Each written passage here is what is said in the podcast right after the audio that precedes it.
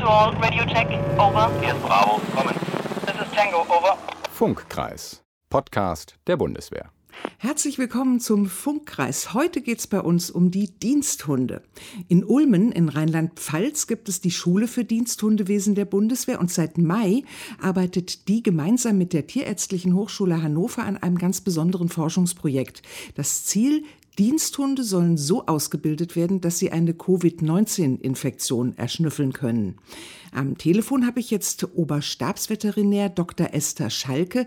Sie begleitet dieses Projekt von Anfang an und sie leitet das Dezernat Prüfwesen Truppenfachlehrer Veterinärkunde an der Schule für Diensthundewesen der Bundeswehr. Guten Tag, Dr. Schalke. Guten Morgen. Sagen Sie, Frau Dr. Schalke, wie gut können die Hunde so ein Virus denn überhaupt erschnüffeln und woran üben Sie das mit den Hunden?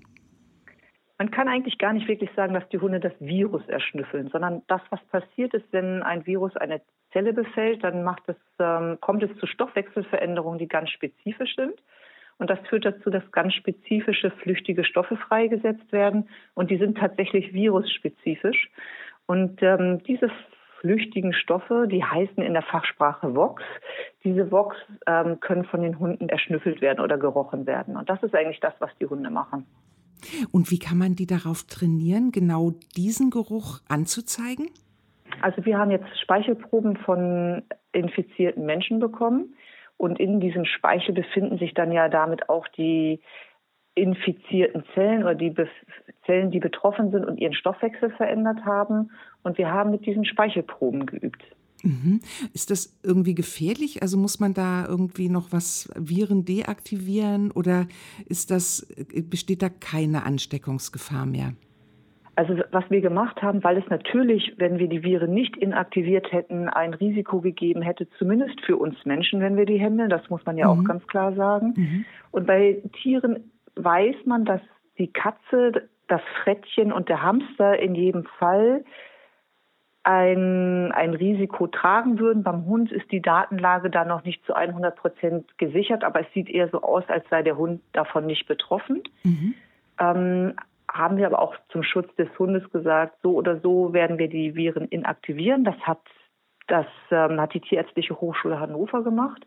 Wir haben also die ganze Zeit nur mit inaktiviertem Virusmaterial trainiert. Mhm. Und, und wie muss ich mir das jetzt bildlich vorstellen? Ähm, also ich habe schon mal gesehen, wie Hunde trainiert werden auf Sprengstoff, wenn die dann so ähm, an Koffern schnüffeln oder solche, solche Dinge. Aber ähm, die müssen ja nachher quasi an Menschen schnüffeln. Und dann, ich, ich kann mir das jetzt bildlich noch gar nicht vorstellen, wie das dann aussieht, wenn sie üben.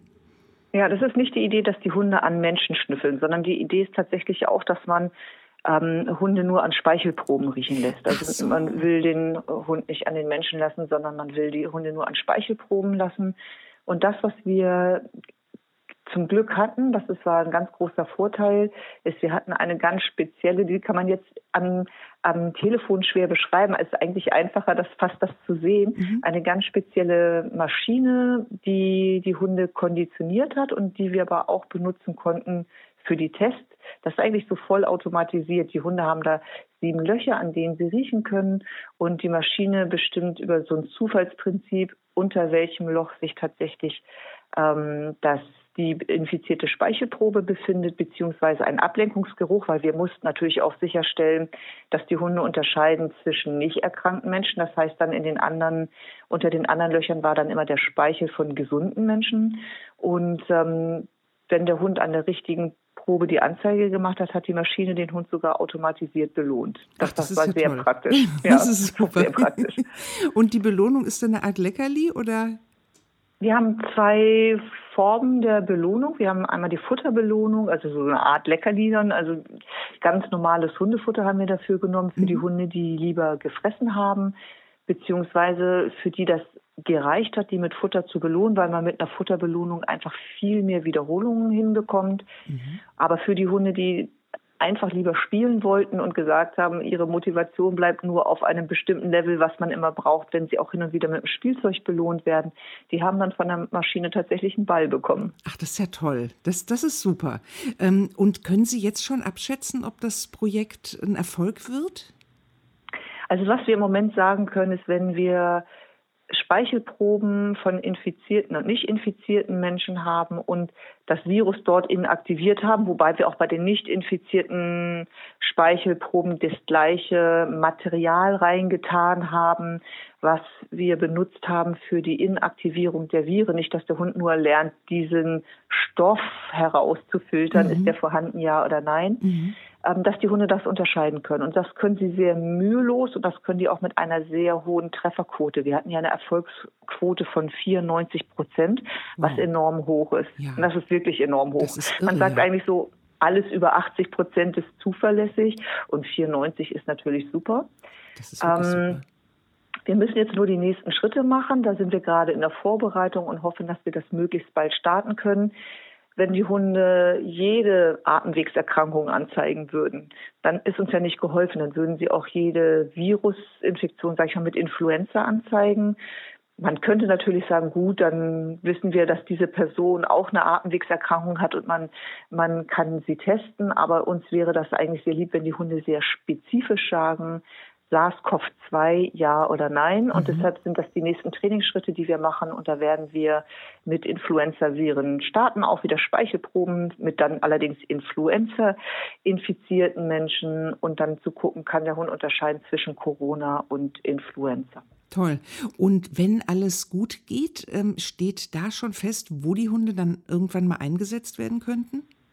Also wir sind ja nur nur in Anführungsstrichen die Diensthundeschule. Das heißt, was wir machen, ist, wir machen die Forschung mhm. und wir machen oder wir könnten hinterher die Fähigkeit, wenn es gewünscht ist, zur Verfügung stellen. Das heißt, wir könnten sagen, wenn irgendjemand das wünscht, dann könnten wir dem zeigen, wie man das ausbildet. Mhm. Alle anderen Entscheidungen treffen wir in unserem Hause nicht. Mhm. Das sind dann politische Entscheidungen und müssen eben auch auf politischer Ebene getroffen werden. Verstehe. Ähm, was erschnüffeln Ihre Hunde denn normalerweise im Alltag, in Ihrem Dienstalltag? Ja, der Dienstalltag hat ja ein ganz, ganz anderes Aufgabenspektrum. Natürlich finden unsere Hunde Menschen. Also das ist ja eines, äh, eine, eines der Hauptaufgaben, dass Hunde uns aus der Entfernung auch oder wenn wir sie schicken sein können, also ganz spezifisch nach Menschen suchen mhm. für für die Unterstützung der Diensthundeführer. Aber wir haben auch Spezial Stoffe, die die Hunde finden, also verschiedenste Sprengstoffe, Kampfmittel, Rauschgifte bei den Feldjägern. Dann haben wir Minenspürhunde. Also wir haben da ein breites Spektrum, allerdings eher dann ähm, nichts im medizinischen Bereich. Mhm, klar, aber das ist, das ist ja auch sehr, sehr spannend. Ähm, wie lange braucht denn die Ausbildung, bis so ein Hund das kann, auf das er nun speziell ausgebildet wird? Sie meinen jetzt einen, einen Sprengstoff oder die Rauschgifte? Ja, ja, genau. Hm. Ja, das äh, ist, dauert unterschiedlich lange, je nach äh, Einsatzbereich. Wir haben ja zum Beispiel Minenspürhunde, da dauert die Ausbildung tatsächlich elf Monate. Mhm. Bei, wenn man jetzt unsere Feldjägerhunde nimmt, da haben wir einen, einen Lehrgang von drei Monaten für den ganzen Bereich Schutzdienst und dann schließt sich nochmal ein dreimonatiger Lehrgang für dann die entsprechende Spezialisierung an, zum Beispiel Rauschgift. Das heißt, je nach Einsatzgebiet unserer Hunde dauert die Ausbildung auch unterschiedlich lange. Aber man kann sagen, zwischen einem halben und einem Jahr, da liegt man dann sehr gut. Toll. Ähm, ich erinnere mich noch, einer unserer Kollegen war ja häufiger bei Ihnen und hat die äh, so, so ein bisschen die Welpen gedreht und wie sie dann eben zu Diensthunden wurden. Ähm, und äh, das bringt mich jetzt zu der Frage, was für Rassen züchten Sie denn so alles? Also im Moment sind in unserem Zuchtprogramm nur, auch wieder nur in Anführungsstrichen, mhm. belgische Schäferhunde, ein ganz bestimmter Typ der belgischen Schäferhunde. Es gibt ja vier verschiedene Schläge bei den belgischen Schäferhunden und wir züchten nur in Anführungsstrichen den Malinois, also diesen kurzhaarigen oder stockhaarigen belgischen Schäferhund, mhm. weil der sich für den militärischen Dienst ganz besonders gut eignet. Mhm. Und haben, haben Sie selbst auch einen? Ich habe einen Labrador. Also wir ah, haben, okay. mein Mann hat tatsächlich einen Malinois, aber ich habe einen Labrador. Mhm. Und die beiden vertragen sich? Ja, die vertragen sich alle. Das ist schön. Wie ist denn das überhaupt? Ähm, die Hunde, die jungen Hunde, wenn die in die Ausbildung kommen, kriegen die von Anfang an dann den Diensthundeführer, mit dem sie nachher auch ähm, arbeiten? Nein, wir haben am Anfang spezielles Personal für die Aufzucht der Hunde. Mhm. Das heißt, die werden schon einer Bezugsperson zugeordnet und diese Bezugsperson kümmert sich die ganze Aufzuchtsphase um diesen Hund. Und dann müssen wir ja erstmal mit einem Jahr gucken, ist der Hund gesundheitlich, um vom Verhalten her geeignet, ein Diensthund zu werden. Und wenn sich das herausstellt, was ganz häufig so ist oder in den meisten Fällen so ist, ja, der Hund ist gesund und er ist geeignet, dann erst wird entschieden, wer der neue Diensthundeführer wird. Und dann bleibt er tatsächlich die ganze Zeit nur mit diesem einen Diensthundeführer zusammen.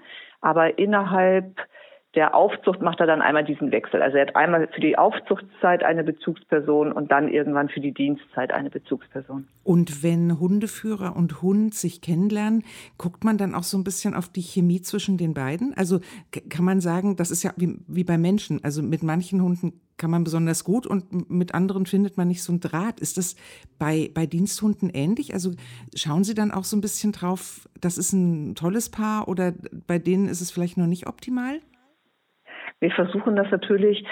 Wir haben aber auch den Druck, dass wir jetzt nicht 100 Hunde einkaufen können, damit dieser eine Dienst und dann für diesen einen Menschen dabei ist, sondern wir haben dann für die ganze Gruppe eine bestimmte Anzahl an Hunden. Sagen wir mal, es kommen fünf Hundeführer, die brauchen alle einen neuen Hund. Dann haben wir auch für die fünf, sechs Hunde hier zur Verfügung. Und dann versuchen wir natürlich da schon zu gucken, dass es sehr gut matcht. Mhm, toll. Und wenn die sich dann gefunden haben, dürfen die dann mit ihrem neuen Herrchen oder Frauchen auch nach Hause? Also sind die dann quasi rund um die Uhr zusammen? Die ersten Wochen haben wir die Hunde, wenn der Hundeführer noch ganz, ganz neu ist und noch nicht über das Fachwissen verfügt, was er haben muss, um den Hund gut handeln zu können, dann stehen die Hunde hier während des Lehrgangs nachts noch in der Zwingeranlage und am Wochenende auch. Und dann machen wir nach einer gewissen Zeit eine Sichtung, gucken, weiß der Hundeführer jetzt genug, hat sich da das Team schon gefunden, mhm. sind die beide tatsächlich zum Team zusammengewachsen. Wir nennen das dann eine sogenannte Sichtung. Und nach dieser Sichtung kann der Diensthundeführer seinen Hund mit nach Hause nehmen. Das wünschen wir sogar. Also, mhm. dass äh, die Verbindung zwischen Hund und Hundeführer so eng ist und würden wir die Hunde nur wegsperren, würde eine so enge Bindung, wie wir dazu sagen, ähm, nicht zustande kommen. Von daher ist das sehr gewünscht, dass der Hund mitgenommen wird. Das kann ich mir gut vorstellen.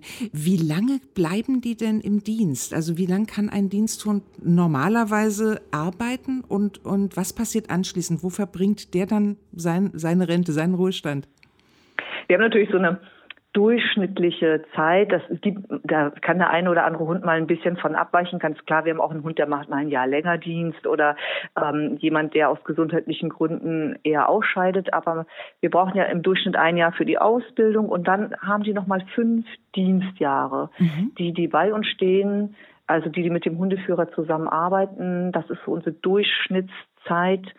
Ähm, und dann ist es halt so, dass dann ein neuer Diensthund schon wieder in Planung ist für den Diensthundeführer, weil die dann ja doch in so ein Alter kommen, wo sich dann auch die ersten gesundheitlichen Schwierigkeiten wieder einstellen, die so sieben, acht sind. Und dann ähm, wollen wir den Hund auch medizinisch betrachtet nicht überbelasten. Mhm.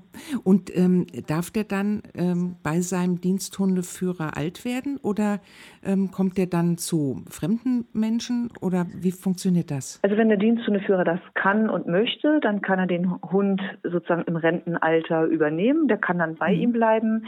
Das ist auch häufig der Fall. Wir haben hin und wieder mal eine Konstellation, da geht das nicht. Da verändert sich das Leben des Diensthundeführers so sehr oder der Diensthundeführer ist viel unterwegs, hat, kriegt einen neuen Diensthund und, und deshalb geht das nicht. Das ist allerdings seltener der Fall, als dass sie die mhm. Hunde mitnehmen. Dann haben wir zwei Möglichkeiten. Wir haben die Möglichkeit, die Hunde hier bei uns in, in wir nennen das so, äh, Gnadenbrot zu holen. Das heißt, die bleiben mhm. hier bei uns an der Schule und dann haben wir spezielles Personal, was sich um unsere alten Hunde kümmert. Oder aber auch, wenn das ähm, wenn wir die Möglichkeit haben und einen sehr guten neuen Besitzer finden, der auch natürlich die Fähigkeit hat, einen Hund mit dieser Ausbildung zu handeln, das muss man immer im Hinterkopf haben, dann kann er den Hund auch im sogenannten Pflegevertrag übernehmen. Das ist schön, das ist super. Und jetzt komme ich nochmal auf unsere Hunde vom Anfang, die jetzt ähm, die, die, äh, die Covid-19-Infektion erschnüffeln können. Waren die vorher schon ausgebildet für irgendwas anderes und hat man die aufgrund von besonderen Leistungen ausgewählt oder hatten die noch keine äh, derartige Ausbildung? Also wir haben ja eine sogenannte Lehr- und Versuchsgruppe mhm. und wir haben auch Funde der Lehr- und Versuchsgruppe, die auch dafür im Prinzip da sind, zurückgegriffen und fast alle Hunde hatten schon eine Vorausbildung, zum Beispiel, dass die Sprengstoffspürhunde waren oder im Kampfmittelbereich ausgebildet waren. Mhm. Das heißt, das waren keine Greenhorns, als sie da reingegangen sind, aber die waren doch nie in Kontakt mit medizinischem Material. Also es war das erste Mal, dass sie mit als medizinischer Detektor eingesetzt worden sind. Aber ja, sie hatten schon eine Ausbildung. Also wir hatten eigentlich nur ein einziges Greenhorn, einen ganz jungen mhm. Cocker Spaniel mit dabei. Die anderen hatten alle eine Vorausbildung. ist ja lustig. Der Cocker, der war dann irgendwie so das, äh, das der Exot wahrscheinlich in der Truppe, oder?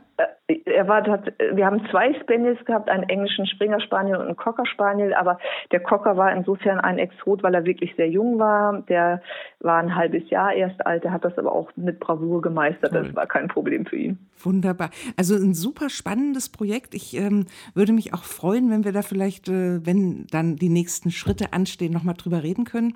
Und ähm, wünsche Ihnen weiter ganz viel Erfolg damit und ganz herzlichen Dank für das Gespräch.